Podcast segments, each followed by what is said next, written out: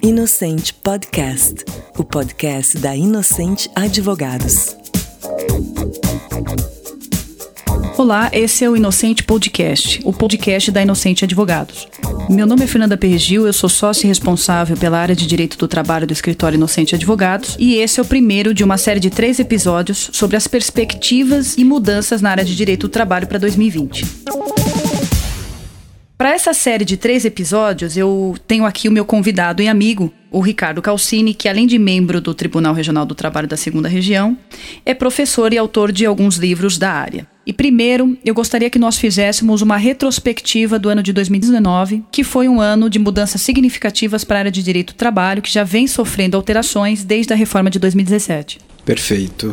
Fernanda, minha querida, antes de mais nada, queria agradecer o convite, tá? Em seu nome, em nome do escritório Inocente Advogados, tá? Realmente é um prazer poder estar contando contigo aí sobre esse assunto da parte da área trabalhista e principalmente daquilo que foi 2019 e daquilo que a gente espera que acontecerá aqui no próximo 2020. Na verdade, de uma forma bem objetiva, tá? 2019 foi um ano de consolidação, principalmente da lei da reforma, né? Nós tivemos alguns julgados importantes, tá? Vou destacar aqui a apenas é, dois deles. Um primeiro a respeito da, do trabalho da mulher, né, gestante lactante, em ambientes insalubres, e nós tivemos realmente uma decisão plenária já do Supremo dizendo que realmente nesse ponto a, a lei da reforma realmente foi considerada inconstitucional. Então foi a primeira decisão que nós já tivemos Sim. efetiva, é, dizendo que, então, que a lei né, 3.467 não vale. Em contraponto, né, nós tivemos também situações né, em sentido ao contrário, é, permitindo então que a reforma passasse a valer, que foi o caso, por exemplo, da contribuição sindical, né, que foi Exato. reforçada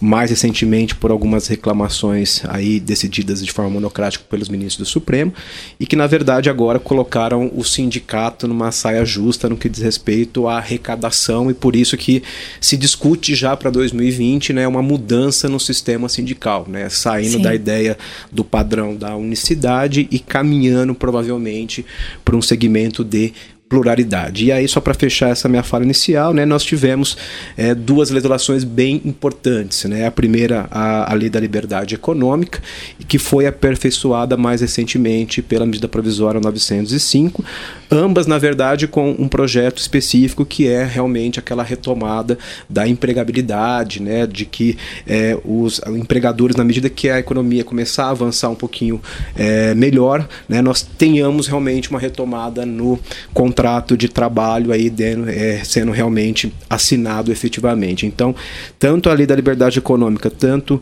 a medida provisória que foi conhecida como medida provisória do contrato verde amarelo, elas vêm no mesmo sentido, né, de possibilitar realmente essa retomada do emprego. É, eu acho até que essas duas, é, principalmente a lei da liberdade econômica, ela era muito mais abrangente no início, né? E acabou que algumas das situações que eram colocadas ali na medida provisória acabaram não sendo aprovadas no Senado. E, na verdade, essa medida provisória, não sei qual é a sua opinião, mas a medida provisória eu entendo que ela sempre aponta é, o espírito daquilo que se pretende modificar em definitivo, né? Porque você tem uma medida provisória que, e aí é o primeiro ponto que eu queria que a gente conversasse, para 2020, se a gente acredita de alguma forma que essa MP será convertida na lei e se ela passa pela aprovação da maioria simples no, até o dia 20 de abril, a partir do dia 20 de abril ela não for prorrogada, perderá sua vigência. A importância é entender como é que fica a aplicabilidade disso nesse período e se de fato o SMP tende a ser realmente convertido em lei. Queria que a gente começasse por esse ponto, que eu acho que é um ponto muito importante com o SMP que foi recente. Perfeito, perfeito.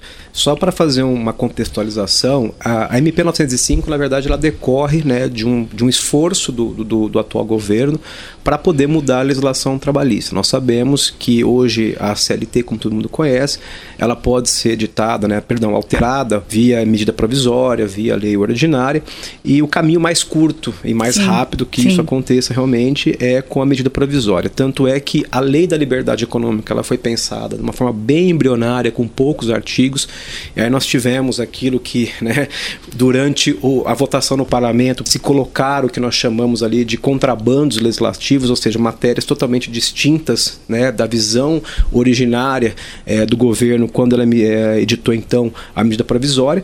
E aí, com essa finalização né, da MP que virou lei da liberdade econômica, muita coisa ficou para fora. Por exemplo, trabalho aos domingos e feriados. Sim. E aí vem o governo mais uma vez soltando agora a MP 905 e a gente sabe que a MP é o começo, é o começo de Exatamente. algo que vai vir mais para frente. Mas para entender então o pessoal que hoje está numa situação, poxa, mas eu adoto ou não adoto a medida provisória, talvez ela vai cair, qual é a expectativa então é, do parlamento? Se a gente fizer rapidamente um paralelo, assim que saiu a lei 3.467, nós tivemos uma medida provisória que é a medida 808. Ela vigorou do dia 13 de novembro de 2017 até o dia 26 de abril de 2018. E dada a quantidade de emendas parlamentares, ela acabou realmente perdendo o, o prazo da sua vigência, tá? E aí realmente não houve decreto decreto legislativo regulamentando as situações que foram formadas até então. E esse discurso volta. Ele volta porque nós temos praticamente mais de duas mil emendas parlamentares a respeito disso, está sendo noticiado em diversos aí meios de comunicação,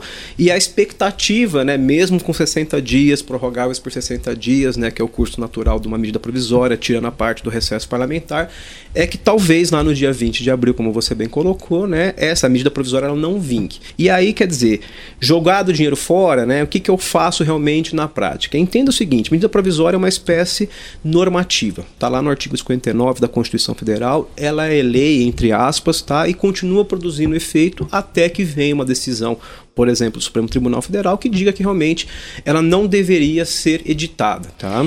Isso, até um ponto importante, porque essa medida provisória, ela tem praticamente 20 páginas, né? Então discutiu-se se era ou não uma nova reforma. E aí eu cheguei até ver é, algumas entrevistas de juristas e também de juízes, e eles dizendo que não seria uma nova reforma, porque o grande carro-chefe, que é esse contrato verde-amarelo, ele tem um prazo, ele tem um período. Mas se a gente pegar os outros pontos, né? Existem pontos importantes ali que foram discutidos que geram uma mudança e um impacto importante nas relações de trabalho, em termos de custo, em termos de folha de pagamento e tributação, porque teve um impacto tributário também. Mas a, eu acho que a dúvida é se a gente não tem a perspectiva do mesmo problema que aconteceu com essa medida provisória 808. Porque você tem ali uma situação com a PLR onde você poderia negociar ela às vésperas do pagamento, o que é totalmente diferente da, da legislação hoje vigente, né? Com essa medida provisória, você consegue fazer o pagamento e acordar esse regulamento é, de uma maneira não com tanta antecedência ao pagamento. E aí, eu acho que esse foi o grande calcanhar de Aquiles, porque existiam muitas empresas que eram autuadas pela forma como era feito esse pagamento e qual é a natureza da verba. Eu acho que a preocupação também é com esse lapso de tempo quando você pensa em situações que ela tem uma tendência de definição, né? São definitivas. Por exemplo, pensar nos juros de mora, que agora seria pela caderneta de poupança que gera aí uma redução quase de, se pensar, seriam o quê? 6%, hoje 12%, né? 1% média, ao mês. Exato.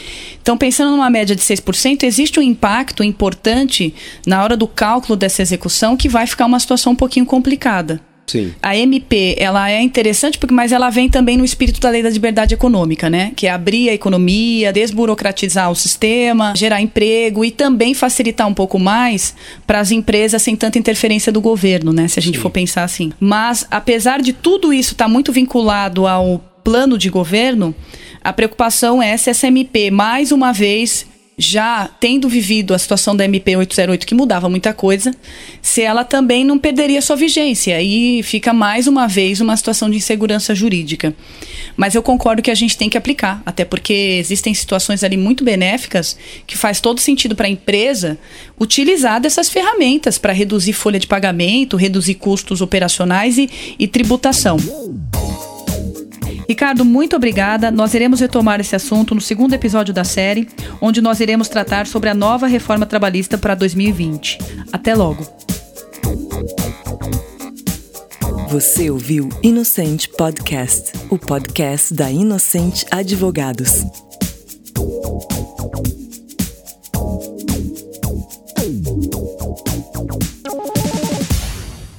Podcast produzido pela Shasta shasta.com.br